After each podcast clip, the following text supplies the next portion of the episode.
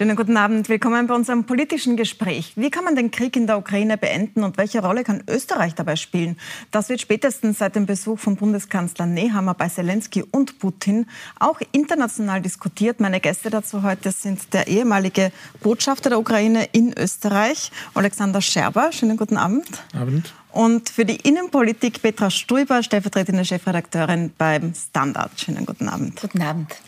Ähm, Herr Scherber, Sie waren 2014 bis 2021, also sieben Jahre lang in Österreich Botschafter, sind mittlerweile für den russischen Gas, äh, für den ukrainischen Gaskonzern ähm, Naftogas tätig, aber viel in Wien, weil Ihre Kinder noch hier sind. Äh, Sie waren aber gerade in Kiew. Können Sie zu Beginn mal kurz schildern, wie Sie denn die Lage in der Ukraine derzeit erleben und in Kiew, in der Hauptstadt? Lage in Kiew ist angespannt. Äh, die Stadt ist ziemlich leer. Äh, von drei Millionen Menschen sind kaum zwei Millionen geblieben. Viel weniger Autos auf den Straßen. Wir haben immer über unseren Verkehr und über unsere Staus gejammert. Jetzt ist das nicht das Problem. Ähm, es ist bedrückend, die Stadt so zu sehen. Einerseits, andererseits, man geht durch die Stadt und sieht auf einmal ein Restaurant, das sich geöffnet hat und da steht drauf, äh, kostenloses Essen. Äh, äh, wir machen die Welt ein, einen besseren Ort durch unsere Piroschki. Und das ist schon, und man lacht schon. Äh, also es gibt äh, diese, diese Momente. Es gibt die kleinen Momente, ja, ja. das ist schön. Ähm, jetzt haben Sie den Besuch von Bundeskanzler Nehammer bei Putin in Moskau sehr, sehr kritisiert. Ja. Im Vorhinein schon. Er war ja zuerst bei Zelensky, dann bei, bei Putin und das war ja offenbar auch abgesprochen mit Zelensky. Hat sich Ihre Kritik jetzt im Nachhinein erledigt oder halten Sie sie aufrecht? Ah, ich glaube nicht, dass der Besuch abgesprochen wurde. Zelensky wurde schlecht äh, meines Wissens informiert am Ende des Treffens, dass, dass, dass, äh, dass äh, nach diesem Besuch in, Kiew dann ein Besuch in Moskau geben wird. Und ähm, ja, ich bin kritisch. Ich, bin kritisch, weil, äh, weil äh, wahrscheinlich ich war beinahe euphorisch, als ich äh, Österreich äh, nach dem Kriegsausbruch gesehen habe. Ich habe gesehen, dieses Mitgefühl, äh, diese Hilfe, ähm, diesen, dieses Heldentor in Gelb und Blau, da, das war überwältigend, diese, diese Massendemo für den Frieden in der Ukraine. Und ich habe insgeheim gehofft, insgeheim gehofft, dass äh, der Bundeskanzler Bucha besucht und äh, zurückkommt und sagt, äh, wisst ihr Leute, wir machen nicht genug, wir müssen etwas mit Gasembargo machen. Und das hat sich herausgestellt, dass das also ein bisschen anders war. Und das war eine, die Enttäuschung. Aber Sie waren ja Ihr Leben lang Diplomat und haben ein ganzes Buch geschrieben über die Kraft der Diplomatie. Ist es nicht etwas, das auch zum Frieden beitragen kann, wenn Österreich als neutrales Land diplomatisch versucht, ähm, Nein, also Diplomatie zu, zu diesem Zeitpunkt, Diplomatie ist tot, leider Gottes, für in, in der Ukraine, getötet von Putin. Also äh, die, äh, all diese Politiker, die nonstop nach Moskau reisten und umarmten Putin und äh, versuchten also verständlich zu sein und äh, die Business-Delegationen brachten, Kulturdelegationen und alles. Das war Putins Spiel. Das war der Westen, der Putins Spiel gespielt hat. Und äh, jetzt ist es ein bisschen äh, nicht nur nutzlos, sondern äh, auch erniedrigend für Europa, dieses Spiel weiterzuspielen. Und ich hoffe, dass äh, der Bundeskanzler das verstehen würde. Frau Strube, in Österreich gab es ja auch starke Kritik. Mhm. Ähm, auch genau deshalb so die Frage, spielt Nehammer Putins Spiel mit, liefert er ihm Möglichkeiten zur Propaganda?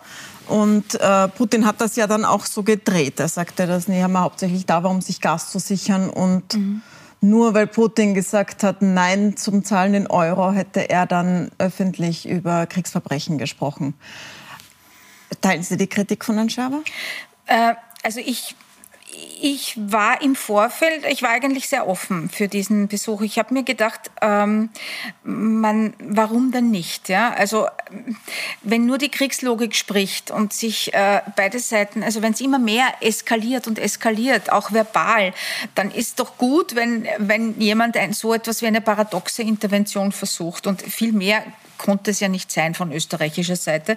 Insofern war ich eigentlich, ähm, wie soll ich sagen, recht offen in, in, in, im Vorfeld dieses Besuches und habe mir gedacht, okay, Viele äh, europäische Politiker sprechen ja jetzt nicht mehr mit Putin und werden ihn auch nicht mehr besuchen. Also warum nicht versuchen, vielleicht das kleine Österreich dorthin zu fahren und ähm, irgendetwas zu bewirken, ähm, vielleicht auch mit einer gewissen, durchaus mit einer gewissen Naivität, äh, durchaus ähm, in, der, in dem Wissen, dass man nicht sehr viel bewirken kann. Ja?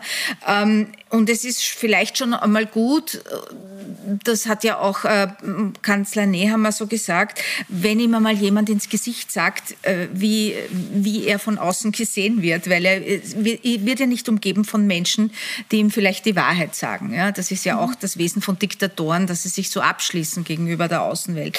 Ich habe das alles irgendwie ähm, sehr gut gefunden oder sehr gut ist übertrieben, aber ich war zumindest offen und ähm, anders als viele meiner Kolleginnen und Kollegen im Übrigen, also da haben, hat wirklich die Mehrheit gesagt, was für ein Unsinn, warum macht er das überhaupt? Und ich habe mir auch gedacht, man muss es ja auch ein bisschen geopolitisch sehen. Wenn sich das kleine Österreich dort in Moskau blamiert, dann ist es jetzt für Europa nicht so schlimm, wie wenn das, wenn das Deutschland machen würde oder, mhm. oder Macron oder wer. Das heißt, wer Nehammer hat sich geopfert und sich der Gefahr ausgesetzt. So ein bisschen, ja. Was, wo ich dem Herrn äh, Scherber absolut zustimme, ist, ich hätte mir spätestens nach dem Moskau-Besuch auch erwartet, dass hier in Österreich eine Aktion beginnt, dass man sieht, ähm, okay, jetzt äh, müssen wir wirklich Nägel mit Köpfen machen. Wir müssen uns was überlegen, was den Gasaussteck betrifft. Wir müssen ähm, Energie einsparen. Wir müssen wirklich versuchen, ähm, mhm. ein Konzept zu entwickeln, wie wir wegkommen aus dieser Abhängigkeit. Und hier geht man aber für meine Begriffe nach wie vor viel zu zurückgelehnt an die Sache ran. Das verstehe ich nicht ganz. Herr Schaber, Sie, sind ja, Sie haben das ja jetzt lange beobachtet in Österreich als Botschafter und Österreich war ja immer durchaus Russland und Putin freundlich, auch nach 2014, nach der Annexion der Krim, da sind Sie ja gekommen. Äh, wie haben denn Sie das erlebt jetzt als ukrainischer Botschafter? Es war nicht einfach, ehrlich gesagt, äh, vom Anfang an. Ich erinnere mich 2015, äh, der hm, Botschafterempfang bei, bei Präsident Fischer kommt auf mich zu und sagt, Herr Botschafter, ich würde sehr gerne äh, Kiew besuchen, sehr bald. Äh, und ich sage, ich freue mich, Herr Präsident, äh, sehr gerne natürlich. Und dann stellt sich heraus, dass äh, der Besuch nach Moskau seit langem vorbereitet wird. Und dieser, dieser Besuch nach Kiew wäre dann eine Woche davor oder einige Tage davor. Äh, und äh, ich sage wahrscheinlich, wir sind äh, sehr gerne, äh, also ich habe das natürlich mit Kiew abgestimmt äh, und meine Antwort war, wir würden gerne diesen Besuch durchführen, aber es ist etwas knapp, kurzfristig, bitte, bitte ein bisschen später. Und das war leider Gottes dann die Tradition von vielen äh, österreichischen Politikern zuerst äh, vor allem nach Moskau zu reisen, aber davor also diesen Kiew-Abstecher zu machen. Äh, und, und das war leider Gottes viel zu charakteristisch für österreichische Politik, äh, immer äh, nach Moskau mit diesen Umarmungen zu laufen und Kiew einfach so ein als Instrument äh, zu, zu sehen. Und da, dagegen habe ich so ein, gekämpft natürlich. ich versuchte diplomatisch zu sein, mhm. vielleicht zu diplomatisch. Ähm, es ist ja auch jetzt so, Zelensky sollte ja im österreichischen Parlament sprechen, dachten sich die Neos und haben aber nicht eine Einladung zustande gebracht. Das wurde blockiert. Frau Stuber, von wem eigentlich genau? Naja, so primär von, von den Freiheitlichen, die waren ja komplett dagegen, aber auch die SPÖ war irgendwie nicht in der Lage, äh, eine, eine wirklich einhellige Meinung dazu zu finden. Die äh, sozialdemokratische Partei, die immerhin einen Kanzlerinnenanspruch stellt, hat ein paar Tage gebraucht, um hier klar zu sein. Das, das hat mich zum Beispiel extrem erstaunt und auch ein bisschen enttäuscht, weil ich mir denke, da kann man ja nicht äh, die Neutralität oder irgendetwas vorschieben. Das ist total wichtig, dass Präsident Zelensky auftritt und dem österreichischen Parlament schildert, so wie vielen anderen äh, mhm. Parlamenten in Europa und auf der ganzen Welt, äh, wie die Lage in der Ukraine ist. Wäre es für Zelensky auch wichtig oder ist Österreich ohnehin zu klein dafür? Es ist ein größerer Verlust für Österreich als für Zelensky, ich würde das so mal sagen. Äh, ehrlich gesagt, äh, Österreich wird in der Ukraine geliebt äh, als Land, wo, als wunderschönes Land mit vielen äh, diesen historischen Beziehungen. Aber seit 2018 hat Österreich ein Problem.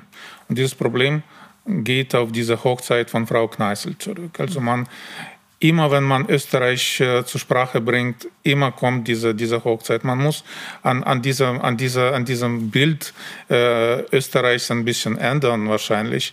Und, aber da, daran muss Österreich arbeiten. Und äh, so eine Einladung von Zelensky, mhm. das wäre auch in dieser Hinsicht wichtig für, für das Land. Das war die damalige Außenministerin 2018 ja. von der FPÖ entsandt, die Putin zur Hochzeit eingeladen ist, erst gekommen. Bundeskanzler war damals, ähm, da sind wir auch ein Foto gerade davon eingeblendet, es gibt auch den berühmten äh, Hofknicks, der auch als Kniefall gedeutet wurde. Bundeskanzler war damals Sebastian Kurz, den Sie ja auch lange erlebt haben als Außenminister und als Bundeskanzler. Hätte er ähm, was anders machen sollen damals? Also wie ich verstehe, das war die Initiative der äh, Außenministerin und als äh, Putin äh, eingeladen wurde, da hätte man ein bisschen Mut gebraucht, äh, um äh, diese Einladung zurückzunehmen, als, als er zugesagt hat. Aber er ist ja auch nach Moskau gefahren und ja, es ja. gab ja gemeinsame Treffen. Putin war ja auch auf Staatsbesuch hier. Also das ah ja, das, ist, das war eben österreichische Außenpolitik, äh, zu viel Illusionen. Äh, das tut mir natürlich ein bisschen weh, zurück, wenn ich zurückschaue. Ich habe immer wieder vor diesem Krieg gewarnt. Ich habe immer wieder vor Putin gewarnt und man hat immer wieder nicht so gehört. Man hat immer wieder gesagt, ja, also die, diese Ukraine, diese Polen, diese Bal baltischen Staaten, die sind einfach russophob. Und ehrlich gesagt, also als äh, der äh, Bundespräsident äh, Steinmeier in Deutschland sagte, ja, wir haben Fehler gemacht, äh, hätte wahrscheinlich auch ein bisschen äh, vielleicht vielleicht sagen sollen, entschuldigen Sie in Ukraine, das war das war ein Fehler, von dem durch den sie jetzt leiden müsst. Das hat in Österreich niemand getan. Es hat auch niemand gesagt, wir haben Fehler gemacht, bisher offiziell. Ähm, wie ist das mit den russlandfreundlichen Teilen des Landes, Teile der SPÖ, Teile der Wirtschaft? Halten die jetzt nur gerade den Kopf unten, solange Bomben fallen? Oder gibt es eine echte Wende und hat man sich abgewendet von Putin? Also ich glaube schon, dass sich also vor allem ähm, in der ÖVP äh, gerade etwas tut und hier in den Wirtschaftskreisen etwas tut. Ich glaube, da äh, haben sich die Augen sehr stark geöffnet. Bei der Freiheitlichen Partei bin ich mir da nicht so sicher. Ich erinnere an den Freundschaftsvertrag mit Russland, den Strache noch unter, unterzeichnet hat und Norbert Hofer war auch vorne mit dabei. Und äh, da kommen durchaus immer relativierende Töne von dieser Seite. Und ich muss auch sagen, ähm, es war ohnehin äh, eine, eine Ungeheuerlichkeit, als äh, Sebastian Kurz die äh, Koalition mit den Freiheitlichen eingegangen ist, dass er ihnen auch das, die beiden Sicherheitsressorts äh, zugestanden mhm. hat, das Verteidigungsressort und äh, das Innenministerium. Und man hat ja dann auch gesehen, also alle ähm, äh, Spionagevorwürfe, die es gegen Österreich äh, gibt, äh, resultieren zum Großteil aus dieser Zeit. Also ich glaube, da sollte sich sehr wohl auch jemand entschuldigen und sagen, es tut uns leid, wir haben die Dinge falsch eingeschätzt. Auch zum Beispiel äh, der ehemalige Wirtschaftskammerpräsident Leitl, da hätte ich mir auch erwartet, dass hier etwas kommt. Ich glaube, wer es ein bisschen relativiert hat und wem es auch äh, leid tut, ist ähm, ehemaliger Bundespräsident Fischer. Aber eine wirkliche Entschuldigung von dieser Seite habe ich auch nicht gehört. Das heißt, die Rolle Österreichs ist ohnehin zwiespältig. Mal sehen, ja. ob es eine Rolle spielen kann in einem Friedensprozess. Herr Schaber, ich würde gerne mit Ihnen darüber sprechen, wie kann man denn diesen Krieg beenden? Und mit einer These beginnen, die in Österreich sehr verbreitet ist, nämlich, dass Putin hier reagiert hat darauf, dass ihm die NATO zu nahe gekommen ist. Die, und die Ukraine wollte zur NATO. Man versteht jetzt, wenn man sich den Krieg ansieht, natürlich warum. Aber das hätte Putin so provoziert, dass er da losgeschlagen hätte. Und wenn man sich zurückziehen würde, dann würde, es, würde er sich auch wieder zurückziehen. Was, äh, was sagen Sie zu dieser These? Wie antworten Sie den Leuten, die das sagen? Diese Leute, die sollen Russisch lernen und äh, die, äh, äh, die Rede von Putin vom 21. Februar anhören, als er diesen Krieg eigentlich avisierte. Äh, und in dieser Rede, die 50 Minuten äh, lang dauerte, die absolut ähm, ja, beleidigend für jeden Ukrainer war, wo er sagte, ja, die Ukraine ist so kein richtiges Land und die Ukrainer verdienen äh, und, und, die sind überhaupt also ausgedacht. Ähm, äh, die NATO kam äh, in dieser Rede so äh, ziemlich nebenbei. Putin sagte ganz ehrlich, worum es ihm in diesem Krieg geht, nämlich die Ukraine zurück nach Russland zu bringen, weil er glaubt, dass äh, Russland aus drei Völkern besteht, äh, die Russen, die Belarusen und die Ukrainer. Und das, ist ein, das sei ein Fe Fehler der Geschichte, dass diese zwei Völker äh, gespalten wurden. Und äh, ja, er geht jetzt, in, also er, er wird jetzt diesen Fehler korrigieren. Ähm, jetzt ist immer die Rede davon, man müsse eine gesichtswahrende Lösung finden, damit Putin seinen Krieg, der ja nicht so erfolgreich läuft, wie er sich das gedacht hat, beenden kann. Angesichts dieser Ziele, was wäre denn eine gesichtswahrende Lösung? Erstmal, ich glaube, der Westen äh, äh, kümmert sich zu viel um das Gesicht Putin, die Gesichtswahrung Putins. Das ist erstmals. Zweitens, äh, Putin hat eigentlich den Sieg in diesem Krieg an seine Bevölkerung bereits verkauft. Er, und der Sieg wäre äh, wie er sagt, Denazifizierung äh, und äh, ja, eigentlich Disarmament, wie sagt man das auf Deutsch, Entwaffnung der Ukraine.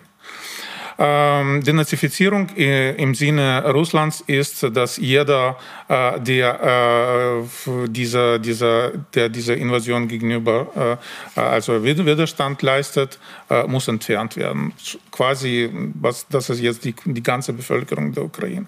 Man muss den Artikel lesen äh, in einem der äh, größten und wichtigsten kremlnahen Websites und in, äh, Informationsagenturen, äh, RIA Novosti, äh, der heißt, was ist mit der Ukraine zu machen?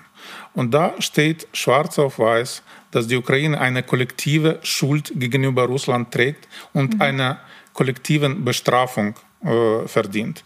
Das würde bedeuten, und da steht das eigentlich, eine ganze Generation lang muss äh, die Ukraine diese Strafe äh, machen, äh, muss die Ukraine bestraft werden, muss äh, die ukrainische Sprache, die ukrainische Kultur muss entfernt werden und physische Entfernung sehr vieler Menschen, Gulag muss zurück und so weiter und so fort. Das ist, was uns vorsteht.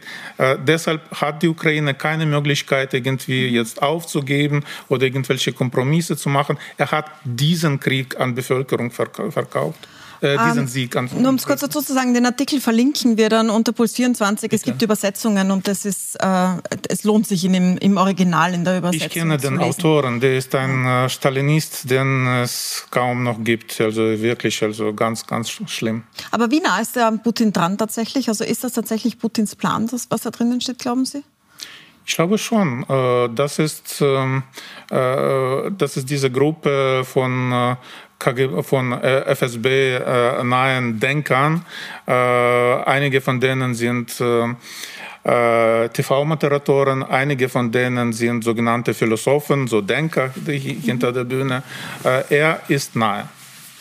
Ähm, jetzt gibt es auf der anderen Seite viele, das haben Sie sicher auch schon gehört in Österreich, die sagen, warum kämpft man dann so dagegen an, wenn offensichtlich ist, dass Putin nicht aufhören wird, wie Sie es jetzt auch sagen. Warum hat man nicht aufgegeben und hat Menschenleben gerettet und verhindert, dass Städte bombardiert werden, dass Kinder bombardiert wurden?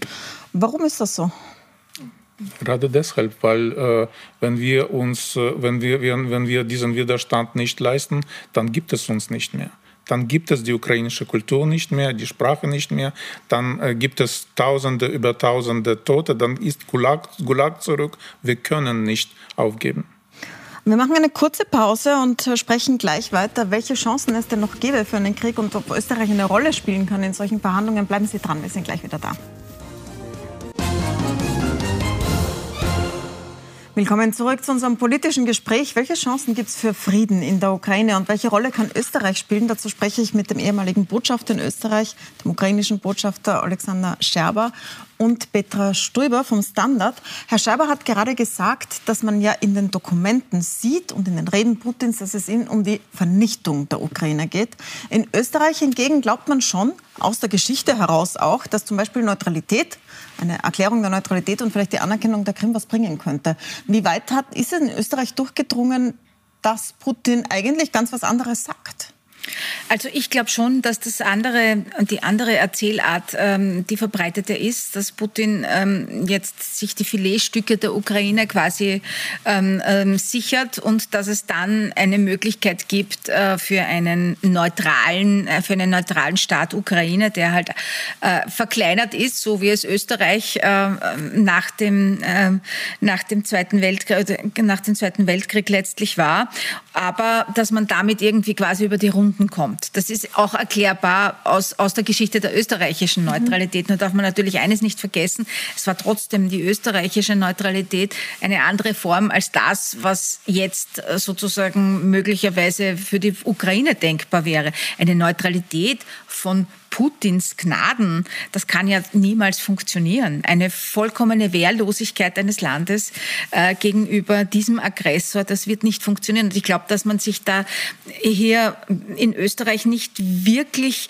ähm, ernsthafte und tiefgehende Gedanken darüber macht und vielleicht auch deshalb, weil man die eigene Neutralität äh, immer so hinnimmt und immer so als, als, als Schutzschild sieht, ohne einmal durchzudiskutieren, äh, was wir dringend machen sollten, meiner Ansicht nach. Was bedeutet denn Neutralität jetzt angesichts dieser Zeitenwende, die hier eingeläutet wurde vor äh, mehr als 50 Tagen? Ja? Ähm, ich möchte es bei Ihnen auch noch mal nachfragen. Äh, also die Krim ist ja schon annektiert von Russland. Teile des Donbass, also im Osten, sind auch schon jetzt seit 2014 äh, umstritten und haben äh, Regierungen, lokale, russisch-freundliche Regierungen, die nicht anerkannt sind. Sie sagen besetzt. Ist das, und Sie sagen besetzt, genau.